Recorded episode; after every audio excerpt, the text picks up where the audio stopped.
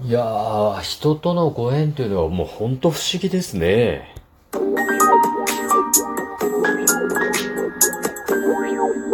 ご機嫌いかがでしょうか？いつもリアクションやお便りなど応援ありがとうございます。229回目の配信です。今日も50研究所から開運メンタルアドバイザーの占い師明恵がお送りいたします。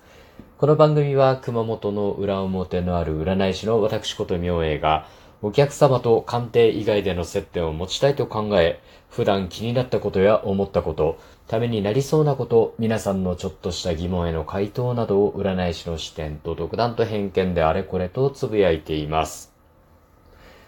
最近ちょっと変わったことがありまして、あの、普段絶対に会わないような大物と巡り合いました。まあね、これ言っていいのかどうかわかんないので、ちょっと人物的なものはね、伏せておくんですけど、結構な大物の方ですね。あの、陶芸家の先生で、ま、ちょっと検索したら名前が出てきて、さらにこう、いろんなところでですね、あの、実績を残されている90歳のおじいちゃんの先生ですね。と、会う機会がありまして、はい。あのーまあ、共通の知人を通してですね、突然、うちのお寺に来たんですよ。うん。はい。まあね、びっくりしました。まあ朝からね、まあとある占い師の付き合いのね、先生から、あの、明恵くん、今日は空いているかいと、メッセージが来て、まあ5分でもいいから空いてるかと。うん。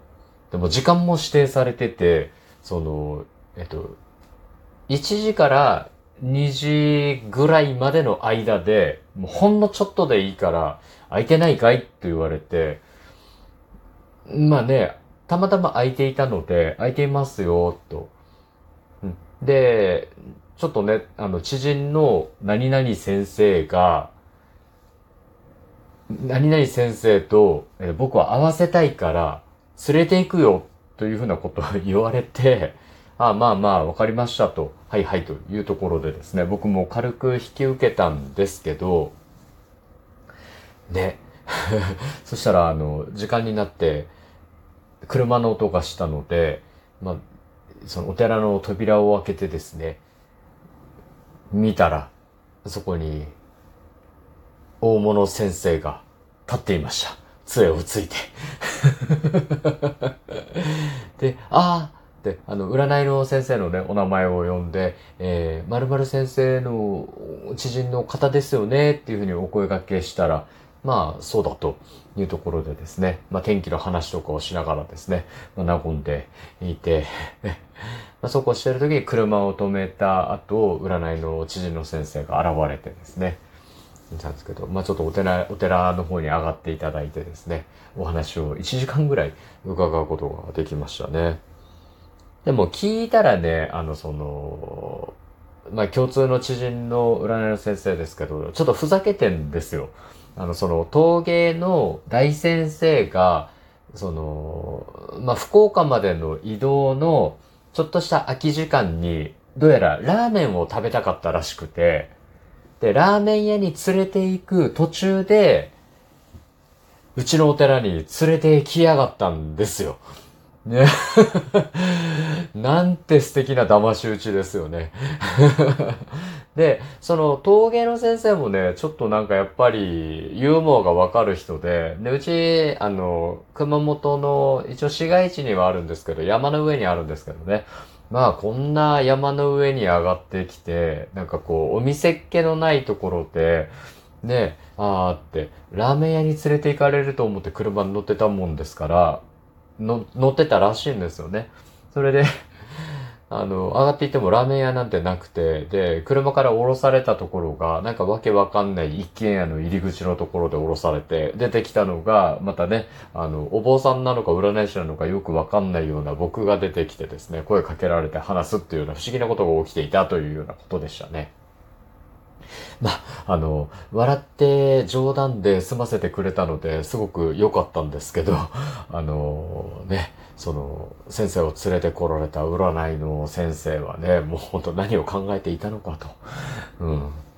で、まあ、短い滞在時間でですね、できるだけちょっといろんな人に合わせたかったんだというところでですね、まあそういうリストの中に僕を入れていてくれたのはね、すごくありがたいですよね。で、普段聞けないような話とかですね、やっぱりその、ある一つのことに対してものすごく尖った先生だったので、陶芸の先生がですね、まあ日本でこれこれといえばこの先生っていうぐらいの先生だったので、やっぱり話される内容とかがすごく面白くてですね、ためになって勉強になって、まあ、いろんなこう刺激を受けてですね、まあ、本当にもう僕はありがたいご縁でしたね。うん、で、いろいろこう、私のお坊さんの名前のことであったりとか、まあ、その仏門に入ったきっかけの話とかも聞かれて、全部正直に答えてですね。うん、別に何も志があって、仏教の道を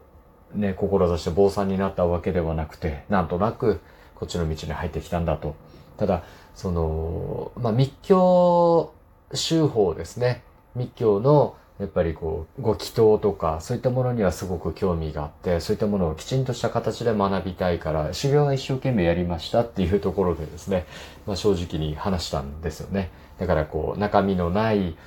ね、そこの浅い人間だと思われても仕方なかったんですけど、非常になんかそういう部分もひっくるめた上で、まあ僕のことを面白がってくれたみたいでですね、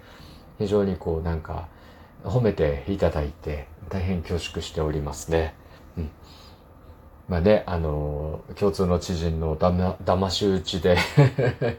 うちのお寺に足を運ばれたということですが、まあ私としてはね、すごくありがたい時間を過ごすことができました。ね、でもまあ、ラーメン屋に連れて行くって言って、うちに連れてきちゃダメだわ。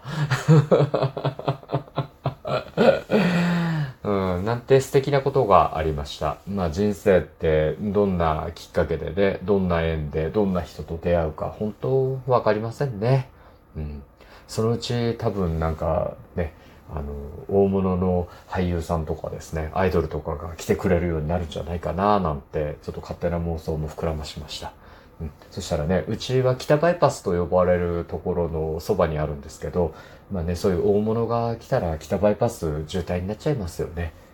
どうかあの、来るときは非公式で来ていただけたら嬉しいです。バレないようにね。まあ、来んけどね。うん、来んよ。うん。勝手な妄想でした。はい。え今日は、えー、ちょっと不思議なご縁というか、素敵な騙し討ちというか、なんてことしやがるんだ、みたいな、でもちょっと嬉しい、というようなことをお話ししましたが、いかがだったでしょうか？まあ、お話した内容、今日はね、ためにならないと思いますが、まあ、楽しんで聞いていただけたら嬉しいです。